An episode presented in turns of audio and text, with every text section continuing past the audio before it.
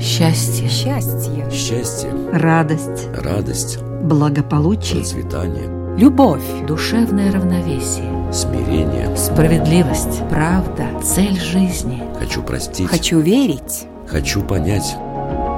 Беседы о главном. На Латвийском радио 4.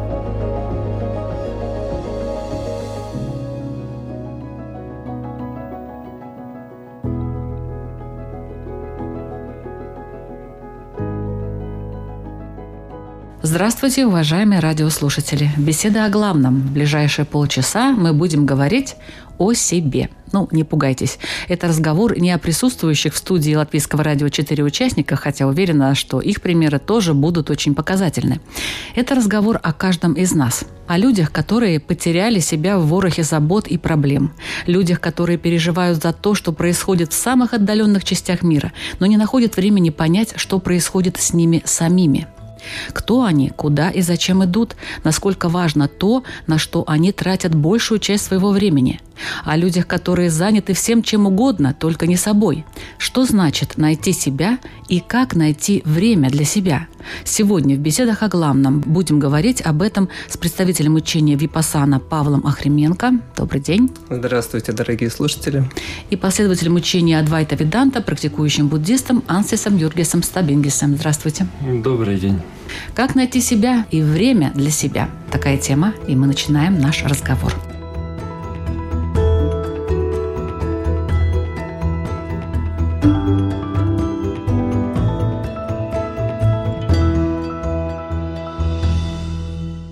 Первая как бы обобщающая тема – это индивид. Вот что это такое? Важно ли чувствовать себя индивидом, как Ансис? Это очень интересный вопрос. Очень интересный, очень-очень глубокий, и он намного глубже, чем кажется изначально. Потому что если так по-человечески, то индивид – это каждый из нас. То есть я индивид, вы индивид, Павел индивид, ну то есть мы каждый индивид. Но если посмотреть чуть поглубже, то возьмем с самого начала. То есть мы используем слова для того, чтобы обозначать вещи. Или там, ну, какие-то предметы, чтобы обозначать что-то. Есть вещи, есть слово, которое обозначает вещь. Если я говорю слово «рука», то это обозначает вот эту мою... Существующую руку? Существующую руку. То есть есть слово и есть вещь. И между ними есть, есть отношения. И мы пользуемся словами, и это не создает никаких проблем. Когда я говорю, вот дай мне кружку или открой дверь, то мы понимаем, о чем мы говорим. Но вот это слово «я», к чему оно обращается? Вот «я» – это кто? Ну, я – это я. Ну, а вот именно что? Вот я это, я это не объясняет. Это кружка, это кружка, это тоже не объясняет. Это что-то целостное? Вопрос вот именно что. Вот я могу на себя смотреть, у меня есть тело, но являюсь ли я своим телом? Или у меня есть тело? Потому что тело – это другое слово. Я – это одно слово, тело – другое слово. Я являюсь моим телом или у меня есть тело, я пользуюсь телом. Вот если я посмотрю на свою руку, то я рука или у меня есть рука? Но, скорее всего, у меня есть рука, а не я рука, потому что я тот, кто смотрит на руку. То Но есть- это часть тела. это часть тела, но это часть для меня. Идем глубже, там ум есть. Я ум или у меня есть ум? Я пользуюсь умом. У меня ум иногда слушается, иногда не слушается, я могу то его приучать и так далее. Но я, наверное, это что-то немножко другое, чем ум. Потому что я знаю свой ум. Я тот, кто знает, а не то, кого я знаю. То есть я знаю, ум знает меня или я знаю ум. Тело чувствует меня или я чувствую тело. Это всегда вот так иди глубже, глубже, глубже. А если к индивиду ближе? Вопрос, кто этот индивид? С одной стороны, это очень просто бытовом уровне, на психологическом уровне. Это я, это индивидуальность, то есть я, это ощущение я, вот это то, я, что я ощущаю, что я ощущаю своим. То есть если я что-то ощущаю, вот это тело мое, значит, я говорю, это я. Если это ум мой, я говорю, это я. Это не совсем точно. Если так посмотреть поглубже и идти в, э, ну, скажем, буддизм там глубже, то я – это фикция, нет такого я. То есть это индивида иллюзия. тоже нету. А Индивида- индивид? Нету такого индивида. Есть кажемость, есть иллюзия индивида. Ну Но вот- в реальности такого нет. А вот э, почему я, кстати, сказала слово индивид, а не слово я? Потому что индивид – это вообще определение социальное. На самом деле, а не вот такое экзистенциальное. Ну да, может быть. Потому у меня вопрос про индивида. То есть это что-то отдельно Да. взятое сущность Среди или- других. Среди других, да. Как вы, Павел, определите индивида? Ну, я с Ансосом во многом согласен, и я вижу, что здесь есть уровни. И когда мы говорим о первичном уровне, если мы говорим сейчас именно про индивида, то я вижу, что, конечно, есть уникальность. Так же, как у каждого тела есть своя уникальность в контексте отпечатка пальца, у каждого ума своя структура, у каждого тела свои физические особенности и возможности. И тут важно понять, на каком мы этапе находимся и как мы это можем использовать для расширения сознания.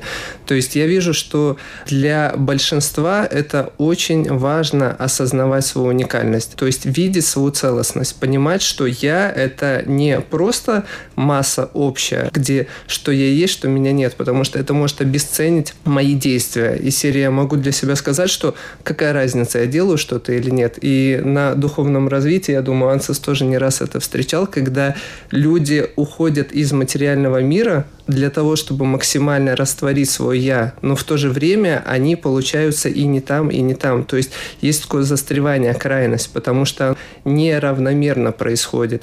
Когда это естественный процесс развития, то шаг за шагом «я», оно растворится, и не будет индивидуальности, ощущения индивидуальности, но она будет из целостности. То есть когда я непрерывно ощущаю связь со всем вокруг. Но пока я на стадии, где, допустим, я сильно эгоцентричен, у меня есть я, мой дом, моя работа, мои обязанности и все остальное, я вижу, что здоровое осознавание себя как личности, как индивида, это важно. Важно для того, чтобы не стремиться подражать какой-то жизни. Важно для того, чтобы в то же самое время не, скажем так, растечься и перестать действовать. Это так же, как про ум говорят. Очень важно в медитации, чтобы ум был живым, то есть чтобы он не был очень сонным, но в то же время, чтобы он не был очень гиперактивным. А вот это включенное состояние, когда можно быть. Также я вижу про индивидуальность. Важно видеть свою уникальность, но чтобы она не переросла в что-то очень я-я-я сильно значимое. Ну вот, мы определились теперь э, с индивидом, и все-таки это важное понятие, и это понятие пригодится нам в дальнейшем, когда мы будем обсуждать другие вопросы. Но вот, э, Павел, вы уже начали говорить о том, как осознать себя и свое положение в мире вещей и событий. То есть, ну, нельзя растворяться. Я поняла, что Ансис наоборот говорит, да, что там уже? Ну, не совсем так. Но как осознавать себя? Мы можем посмотреть на такую вещь, как у нас есть вот это внимание. Как способ, это очень сложно определить, что такое внимание, но мы понимаем. То есть я могу обратить свое внимание на что-то, скажем, на собеседника, или на вещь на столе, или на снег на улице, или что-то такое. Или на свой слух, или на свое зрение, или на свое осязание. То есть у меня есть внимание, и я могу это внимание куда-то э, направлять. И обычно это внимание направлено вовне, то есть в мир. Я смотрю на людей, на новости, на работу, на вещи и так далее, и так далее. А как осознать себя, это случается такой очень радикальный поворот, когда я это внимание начинаю обращать На себя. не на внешний мир, а на себя. И изначально это на свое тело. То есть, что у меня происходит в теле. Там холодно, жарко, хочу кушать. Это удобно. элементарные такие, Это да. элементарные. Но это изначально. Я уже не смотрю в мир, а я смотрю на себя. Потом, ну, это не можно говорить чуть глубже, но это рядом. Это на свои эмоции. Я там радуюсь, я печалюсь, я переживаю что-то, я возбужден, там спокоен. Вот какое мое эмоциональное состояние. состояние. Потом я думаю, я вспоминаю, я воображаю, я помню, я понимаю, я не понимаю, я стараюсь, я напрягаюсь, я расслабляюсь. То есть это тоже на себя. И вот эти первые три уровня, с ними, если работать, то там очень-очень много можно достичь. Это не конец, это начало. Но обратить внимание на себя –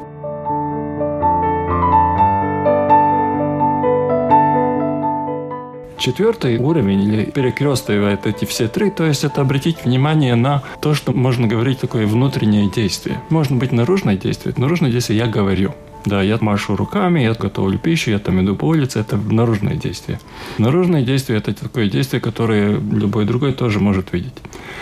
А есть действия внутренние. Я волнуюсь, или я размышляю, или я медитирую, или я переживаю, или я планирую или я сержусь. Но вот это тоже внутреннее действие. А можно я... как-то отстраненно на это посмотреть? Ну почему отстраненно? Это очень лично. Ну, я и говорю, вот когда ты планируешь, что ты не думаешь, вот я планирую. Ну, вот, Нет, ты просто планируешь, вот и все. Вопрос как был, со стороны? Как, как, почему со стороны? Ну, то есть, нужно снутри смотреть нашего настоящего места. То есть, отсюда я смотрю. А где наше место? Это уже следующий вопрос, это посложнее. Ну вот я и хочу узнать, где это место, откуда Где это место? Тогда это первый уровень. Да, первый уровень – посмотреть свое тело, свои чувства, свои мысли и свои действия, внутренние действия. То есть это первые четыре уровня. Но потом можно посмотреть вот так. Вот если взять опять то внимание, есть объект, на который я обращаю внимание. Есть внимание, которое обращено на объект. А вот если по этому вниманию идти Обратно? В, обратно в эту сторону, то это вопрос. Вот это ясно. Мое внимание обращено на объект. То есть объект я вижу, внимание я могу ощутить. А что в этом конце этого внимания? Это самый интересный вопрос. А разве можно это определить как-то? Это можно. Сейчас, я думаю, наши радиослушатели просто взялись за, за голову. Так думают, так, что-то тут такое вообще непонятное происходит. Я, не я, внимание как-то туда-сюда, идти по вниманию, где это находится, как посмотреть со стороны или не со стороны, или изнутри себя на то, что происходит. В любой практике, в любой медитации, мне кажется, основная первая задача – это разъединиться, раздождествиться. То есть с умом, вот вы до этого сказали про действия. Например, я планирую и как я могу это видеть? Можно это видеть, да? То есть, когда возникает немножко пространства между моей мыслью или действием и осознаванием, то есть тем, кто осознает, это вот вопрос изначальный, кто есть я, что стоит за я, когда мы растворяем я, и что дальше, что созерцает, что видит, что смотрит. И когда появляется немножко пространства между мыслей и осознающим, тогда уже начинается становиться все яснее. Это может быть в контексте, допустим, того, что можешь сидеть и на какое-то мгновение нет никаких мыслей. Тем не менее, я осознаю эту пустоту, что нету мыслей. То есть это уже показывает, что я не ум. Или, например, не дай бог, у кого-то нету руки, но его восприятие мира не меняется. То есть можно отрезать руку, ногу, можно отрезать любую часть тела, с которой мы вроде бы себя отождествляемся, но это не повлияет на наш ум, это не повлияет на наше восприятие мира. Это повлияет на наши возможности, как мы можем проявляться, как тело может проявляться. Но, тем не менее, вот когда мы начинаем рассматривать то, о чем говорил Ансис, это тело, свои эмоции, свой ум, то мы шаг за шагом можем разъединиться с ними, перестать отождествляться, что вот сейчас смех – это я, или, допустим, если сейчас я болею, то все, вот я болею. Это не обязательно. Тело может болеть, а у меня сознание может быть очень ясным, бодрым, и это может никак на меня не влиять. То есть я могу болеть не страдая, могу болеть страдая. А могу еще перед болезнью страдать и после болезни страдать, ходя всем рассказываю, как я сильно и тяжело болела. То есть вот это момент именно, где наше внимание и насколько мы способны осознавать или растождествляться, или наоборот осознавать то, что мы в данный момент отождествляемся и с чем.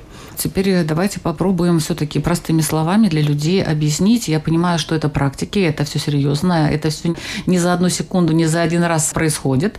Тот, кто хочет этому научиться, он найдет либо Випасану, либо Адвайту Виданту, найдет Ансиса, найдет Павла и спросит. А для тех, кто еще так просто задумался и решил, что это для него очень сложно, давайте тогда просто объясним, что он может сделать, даже без вот этих практик практик. Что он может сделать для себя? Я думаю, в обоих учениях есть одна самая простая техника, которая была изобретена еще давным-давно, это осознавание дыхания. В любой момент, когда, допустим, я волнуюсь или что-то происходит, или идет скандал в семье, или на работе на меня ругаются, то есть любое активное действие, когда я тотально в него вовлечен, если мне удастся хотя бы на секундочку осознать свое дыхание, перевести внимание вовнутрь, то есть что происходит, когда я начинаю осознавать во время вот сейчас я говорю и осознаю дыхание, то мое внимание на теле. То есть я уже не отождествляюсь с словами, с действием, с происходящим. И это становится как будто я зритель, который смотрит просто фильм, который смотрит, вот сейчас оказался в этой сцене. Если удается хотя бы на мгновение вот это пространство создать, то дальше вопрос это просто шаг за шагом. Когда мы можем больше видеть, когда мы больше можем трансформировать. Ну, это такие начальные стадии, да, Да. работа над собой. Ну вот это то, что я вижу. Вы говорили без практики, можно ли это сделать? Но, с одной стороны, нет, нельзя. Вот если мы это делаем, то это уже практика, да, но, но эти практики могут быть очень-очень-очень обычные, очень простые. Возьмем очень простую вещь. Скажем, снег белый. Ну, это просто мысль. Снег белый. Я могу эту мысль крутить в себе в голове. Снег белый. Сейчас на улице белый снег. И крутя эту мысль, я могу осознать, что, а, у меня есть эта мысль. Я ее вижу, я ее могу думать. Я ее могу думать снег белый или белый снег, так наоборот, туда-сюда. Это является объектом в моем воспринимании. То есть я отдельный от мысли. И эта мысль «снег белый», она такая нейтральная мысль. Можно взять другую мысль, скажем, мысль «я неудачник». Это чуть более личная мысль, но с ней можно то же самое проделать. Вот есть мысль «я неудачник», но тот, который думает эту мысль, он ну, не то, что неудачник, он просто видит, что есть такая мысль, так же, как мысль «снег белый» или так же, как мысль «2 плюс 2 – 4». Ну, там эмоционально еще такой Но, но окрас. то же самое можно видеть. Я вижу эмоцию. То есть я осознаю эмоции. Там есть грусть или какое-то подавление или какая-то другая эмоция. Но я вижу эту эмоцию. То, что Павел говорил, вот эта дистанция между мной и тем, что я наблюдаю. Для чего это надо? Потому что если мы это не делаем, если вот э, Павел это очень хорошее слово употребляет, это отождествляемся. Отождествление, да. То есть я не разделяю себя с эмоцией. И тогда Тогда возникает простор для действий, простор для более адекватной реакции. Можно сравнить, вот это я даже могу предложить этим людям, которые сейчас слушают эту передачу, почувствовать одну мысль. Одна мысль такая, я неудачник. Это один сценарий. А другой сценарий, я заметил, что ко мне пришла мысль, что я неудачник. Вот и сравните эти два состояния. Я неудачник, как вы себя чувствуете? Или я заметил, что ко мне пришла мысль, что я неудачник. Вот как в втором случае. Это уже прям вопрос, который обычно нас задают в конце программы, но вот Ну, посередине программы. Да, но вопрос. это ответ на ваш вопрос, что это Пусть меняет. пробуют, пусть пробуют, а мы пока что... Нет, Лу- Людмила, Да, скажите, что да. вы попробовали, вот что это поменяло? Ну, во-первых, у меня нет такой мысли. Ну, вообразить, пожалуйста. Понимаете, если нет эмоционального окраса этой Да. мысли, то это уже немножко не то. Это уже как бы наиграно будет. Вот если у меня была бы какая-то такая вот прям мысль, жизнь кончается, например. Или, например, я думаю, что жизнь кончается. Ну, Ко мне конечно. пришла мысль, Да, что ко мне пришла кон- мысль, да, что жизнь кончается, жизнь конечна там, и так далее. Ну да, конечно, совершенно другое восприятие. Какое? Более спокойное. Более спокойно. Ну вот это и то дает. Спокойствие, ясность.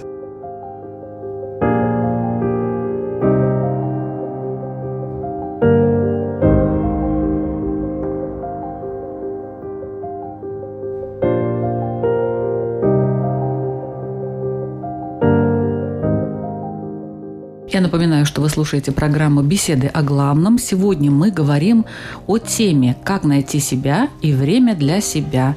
В обсуждении участвуют последователь учения Адвайта Виданта, практикующий буддист Ансис Юргис Табингис и представитель учения Випасана Павел Ахременко.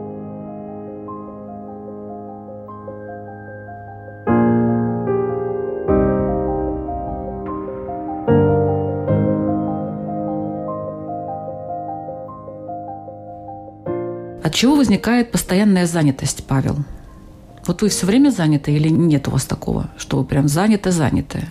У меня жизнь очень активна в контексте действий, но, тем не менее, ум мой не занят постоянно. Это и, принципиальное замечание. И, ум не занят. И когда ум не занят, то это высвобождает огромное количество энергии для действия. То есть у меня нету Иногда возникают, конечно, мысли о том, что какой загруженный день. Ну вот это ключевая практика в течение всего дня. То есть для меня медитация это не только с утра или вечером в какое-то определенное время, а в контексте всего происходящего в жизни в течение дня, это когда отслеживает. И вот, например, вот эта мысль, что какой загруженный день, она уже бы подавила мой потенциал, она бы уже съела определенное количество энергии. Если у меня этой мысли нету, и я просто нахожусь в действии, осознавая его, то я постоянно могу находиться в ресурсном состоянии, когда у меня достаточно энергии, то есть я не забочусь о том, чтобы мне это хватило. Я слежу просто за актуальным состоянием. И если я вижу, что количество энергии начинает падать, то я смотрю сразу, наверное, мне стоит покушать уже. Или посидеть три минуты, передохнуть и дальше идти потому что в жизни очень много интенсивности происходит, и я понимаю, что у каждого эта нагрузка разная, и она будет зависеть напрямую от изначальных настроек тела, от семьи, от финансовых возможностей, от кучи всего. Но если возвращаться к вопросу про загруженность, часто это механизм защиты ума. То есть когда у меня все пространство занято в уме, когда он постоянно находится на 100%, тогда у меня нет возможности обратить внимание на как раз-таки на себя. создать вот это пространство. И я часто замечаю, что люди приходят с работы, он хочет отдохнуть, его тело хочет отдохнуть, но он включает телевизор или радио. А это нагрузка ум все время работает, глаза открыты, тело реагирует, потому что если наблюдать за телом, оно постоянно реагирует, особенно если какие-то сильные вспышки чего-то происходят про войну, про еще какие-то разговоры.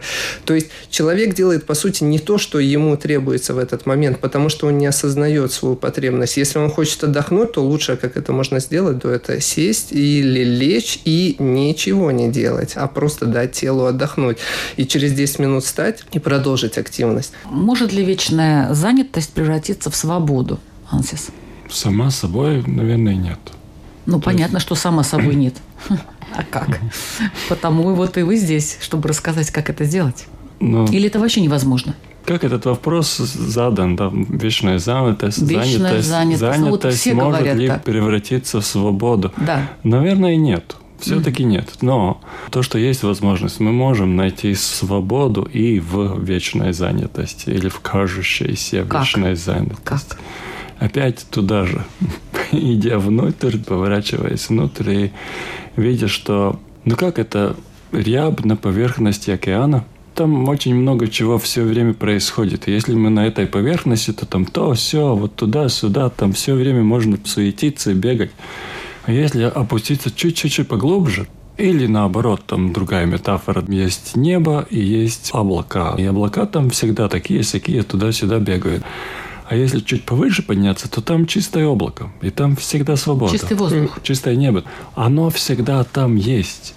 Так же, как вот только на уровне поверхности есть эта вечная занятость. А если чуть выше или чуть глубже... Ну, как подняться? Это Или как вот, вот спуститься? То, то, о чем мы говорим. Практика. Обратиться в себя. Практика. Да, Обратиться к себе. Да. То, есть, то есть мы знаем, как это делать, просто, просто надо мы это, это все не найти. делаем. Да. Вот, вот есть это выражение. Эти духовные практики, они очень простые, но проблема в том, что мы их не делаем. И еще должен сказать, что у нас у многих есть издревне и из поколения в поколение передаются многие практики, которые мы не воспринимаем как духовные, но они играют ту же роль.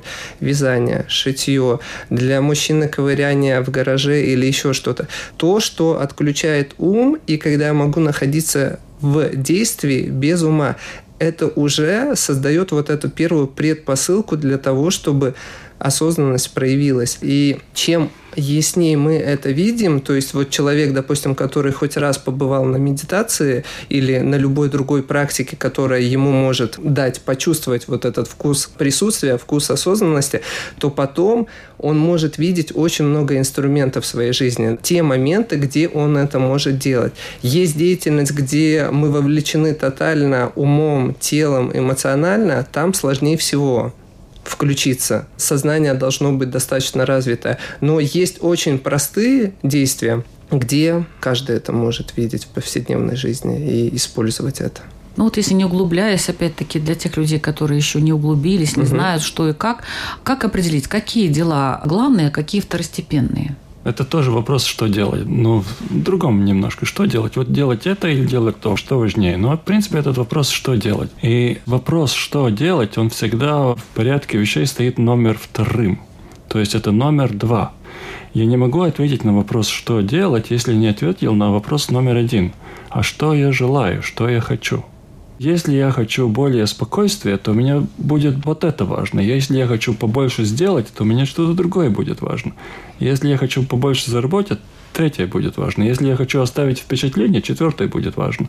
Что важно для того, чтобы заработать миллион или чтобы найти себя? Тут будет разные действия. Ну и, допустим, человек может сказать, что я хочу больше заработать, а там дальше следующие вопросы возникают. А зачем тебе эти деньги? Да. То есть для чего они тебе нужны Да, это- в таком количестве? Да? Да, да, да. Не хватает ли тебе того, что сейчас есть? Мгм. Он стремится, он занят, он без конца там в работе, конца и края нету этим делам. А зачем? Зачем? Это очень частая история. И вот эта мысль, форма, идея, которая есть в голове, зачем? Человеку, скорее всего, кажется, что ему надо определенное количество заработать, и это постоянно растет, к сожалению. Вначале это может быть тысяча, потом это может быть сто, потом еще что-то. Ему кажется, когда он этого достигнет, тогда он сможет расслабиться. Но вот это такая история самообмана полного, потому что я с Ансесом согласен, что в самом начале важно понять, для чего вот конкретно это я делаю, что мне это даст, то есть какой результат я получу, куда мое направленная энергия, намерение, куда я движусь. И причем это может быть одновременно и зарабатывать деньги, и быть спокойным, но если у меня стоит вот это как вектор движения, я хочу жить, чтобы у меня было свободное время, чтобы меня хватало на семью, чтобы у меня было крепкое здоровье и чтобы хватало денег, а не жить в трущобе. То есть это все возможно. Но вот когда я для себя это ясно ставлю, эти приоритеты, то есть это в, в рамках ценностей моей, и вот мое намерение, и тогда мое действие я могу оценивать, а вот то, что я сейчас собираюсь делать, это вообще меня туда ведет? Или это меня ведет в гроб? Например, если я там постоянно работаю без передышки, тогда можно яснее видеть причинно-следственную цепочку. Куда, зачем и для чего.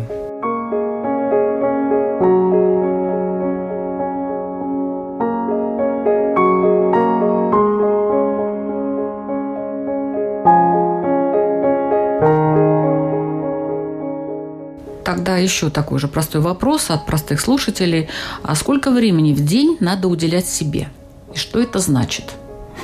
Ну, я вас все время с этой глубины Да-да-да-да-да. пытаюсь поднять Ну, э, на я более такой практику. Я- бытовой уровень. Да, бытовой уровень, очень бытовой уровень. Вот, скажем, вопрос слушателям уже в течение передачи, да? Я То есть чувствую, что я сколько- должна отвечать, да? Сколько? Нет, это, это, да, это, это можно ответить, но не, не так важно. Но подумать, вот сколько времени мы каждый день уделяем просто физической чистоте? То есть чистить полы, мыть руки, мыть тело, чистить зубы, мыть посуду, чистить овощи. Много. Много. Ну, сколько? Если еще взять субботу, воскресенье, когда генеральная уборка, то там получается несколько часов в день. Ну, не несколько часов в день. Ну, Если, на, час. если на неделю разделить, да, Да. все это, ну да, ну, ну, час точно. Час Как точно. Без да. вариантов. Час да, точно. час, да. А почему мы это делаем? Потому что внешнее. Да, это внешнее, но это не является Я вижу, причиной, это почему. вот, э, нет. Но почему мы это делаем? Потому что, во-первых, э, нас так учили, но не только нас так учили, но мы констатировали, что это намного приятнее. Приятнее кушать из чистой посуды, приятнее жить в чистой Да, квартире, приятнее ходить с чистыми зубами. Это мы просто на своем личном опыте убедились, что чистота это создает определенный уровень комфорта. И поэтому мы рационально убеждены, что это хорошо. Потому что там заболевания и все такое. И мы лично в личном опыте убедились, что это хорошо, потому что это более приятно. Те люди, которые занимались своим умом, они узнали то, что это в равной степени относится и к внутреннему состоянию. То есть, если у меня чистый, спокойный ум, то это намного приятнее, здоровее и так далее. И поэтому мы это делаем. И вот вопрос опять, сколько чистить? Более простой вопрос. Когда мы умываем руки? Есть две определяющие. Один, когда мы умываем руки, например, придя с улицы, после туалета, перед кушанием. То есть по ситуации. Вот вторая ситуация. Тогда, когда они грязные. То есть это независимость. Я пришел с улицы, не пришел, после туалета, перед туалетом. Если грязные, иду мою. Но я их вижу. Да, я их не вижу, может быть, я чувствую, да? Чувствую, что они грязные. Чувствую, что да, грязные. и- Вот, и мне неприятно, что они грязные. Я тогда иду и мою. Про ум-то мы, вот, э, к сожалению, про ум? не чувствуем Вот этого. всего. чувствую. Чувствуем? Конечно, Чувствуем. чувствуем. Как На его- определенной и вот стадии мы Также вот, эти, чувствовать также вот эти медитации. Обычно люди практикуют вечером и утром, и когда нужно. Потому что тело также отвечает нам все время, подсказывает. Вот все обычно, кто практикует, они видят, что тело, оно дает реакцию после того, как здесь что-то появилось. То есть вначале в уме появилось какое-то загрязнение, какая-то нездоровая мысль или грязная мысль. Тогда уже хочется навести здесь порядок, потому что если этого не сделать, тогда это отобразится уже в теле. Неважно, через болезнь, через гнев, через еще какое-то проявление. Но я здесь с Ансосом вот прям полностью согласен и поддерживаю. Единственное, что у каждого свои возможности. Я имею в виду, допустим, мама, которая только родила второго ребенка, и вот она с утра до вечера бегает, и у нее может казаться, что времени вообще нету заниматься собой. Но я вижу, что так не бывает, что у каждого в жизни есть этот потенциал. Вопрос приоритета. То есть, если хочешь, тогда можно создать для этого пространство. Через дисциплину, через практику. И через понимание, что это важно. Ценность. Да, у этого должна быть ценность. И здесь еще есть вот э, мама, которая родила второго ребенка и очень-очень занята. Есть этот э, анекдот о медитации. Вот сколько должен человек медитировать? Ну, нормально, полчаса в день хватает. Но если ты очень-очень занят, то два часа в день. Это анекдот, как его понять? Сколько я должен чистить свою квартиру? Ну, полчаса в день хватает. Но если она очень грязная, то полчаса в день не хватит. Где найти эти два часа? Это самое интересное. Есть люди, которые говорят, у меня нет времени, потому что я столько занят, столько много дел, потому я откладываю медитации. А те, которые медитируют, да, они говорят, у меня столько много дел, что я не могу откладывать медитацию, иначе я не справлюсь. Ну вот видите как. А если э, смысл как-то себя подбадривать, хвалить, вот молодец, сделал медитацию, вот э, очистил себя внутри. Есть ли вообще смысл вот как-то Из- как реагировать на это да. или нет? Изначально да, но со временем это можно отбрасывать, то есть сделал, сделал и все. А изначально вот это особенно нужно, если есть противовес, то есть это негативно, если я упрекаю сам себя.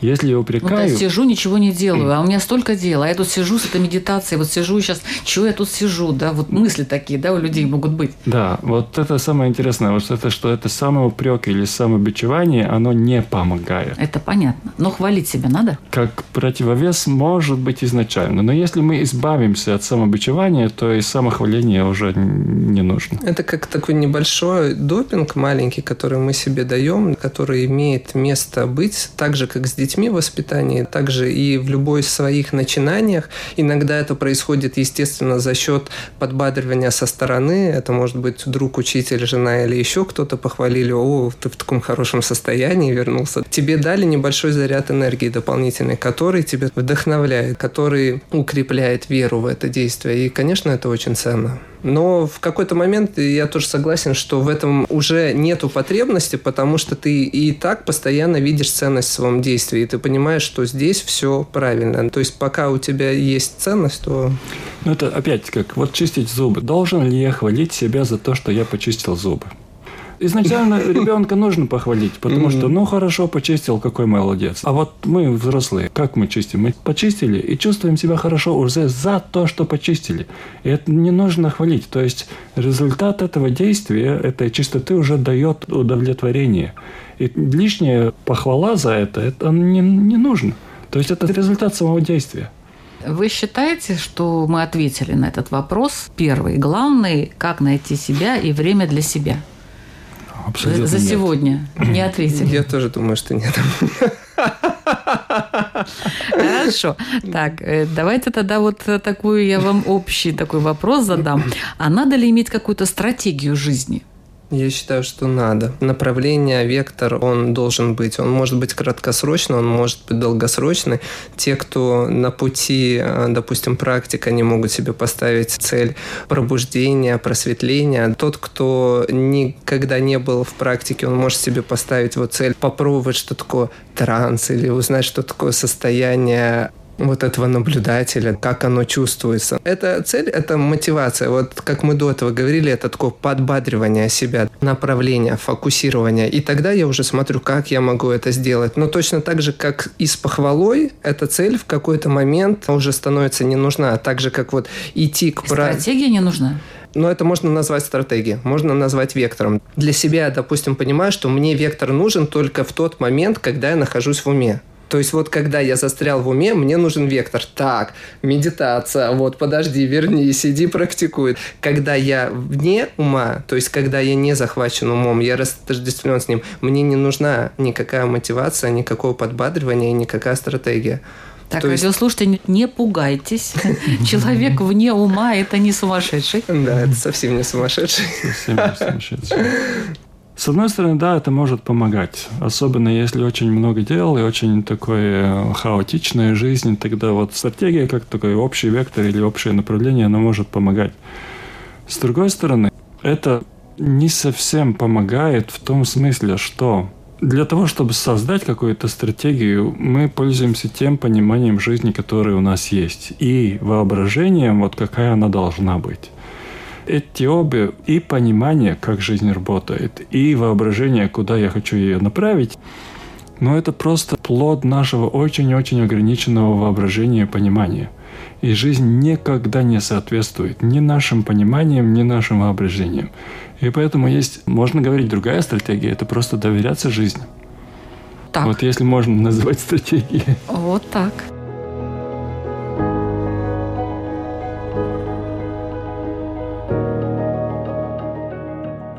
Хорошо, ваши вопросы нашим радиослушателям, они уже, конечно, тут задумались, и угу. мысли у них бегают в разных направлениях, я понимаю, особенно те, которые вообще никогда не связаны были ни с Адвайта Видантой, ни с Випасаной.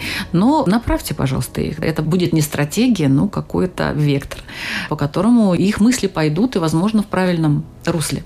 Mm. Пожалуйста, свой вопрос э, нашим радиослушателям задает представитель учения Випасана Павел Охременко. Дорогие радиослушатели, представьте, что завтра вам работодатель выделит час работы для того, чтобы вы работали над собой. Что вы будете делать для себя? Куда вы пойдете? Спасибо. Свой вопрос задает последователь учения Адвайта Виданта, практикующий буддист Ансис Юргис Табингис. Ну, мой вопрос такой. Я могу вам предложить просто посмотреть на один параметр вот своей жизни и оценивать себя по одному параметру. Вот насколько я счастлив сегодня. И что я могу сделать, чтобы быть чуть более счастлив. Потому что, когда я счастлив, я даю самое лучшее, что я могу дать окружающим, другим, миру. Если я не счастлив, то я не даю ничего хорошего. То есть, насколько я счастлив и как я могу сделать себя чуть-чуть более счастливым. Именно себя. Именно себя. Спасибо. Это были беседы о главном. Ведущая Людмила Вавинска, компьютерный монтаж Ингрида Бедела, музыкальное оформление Кристины Золотаренко. Как всегда, мы ждем вас на радиоволнах Латвийского радио 4. Всего самого-самого доброго.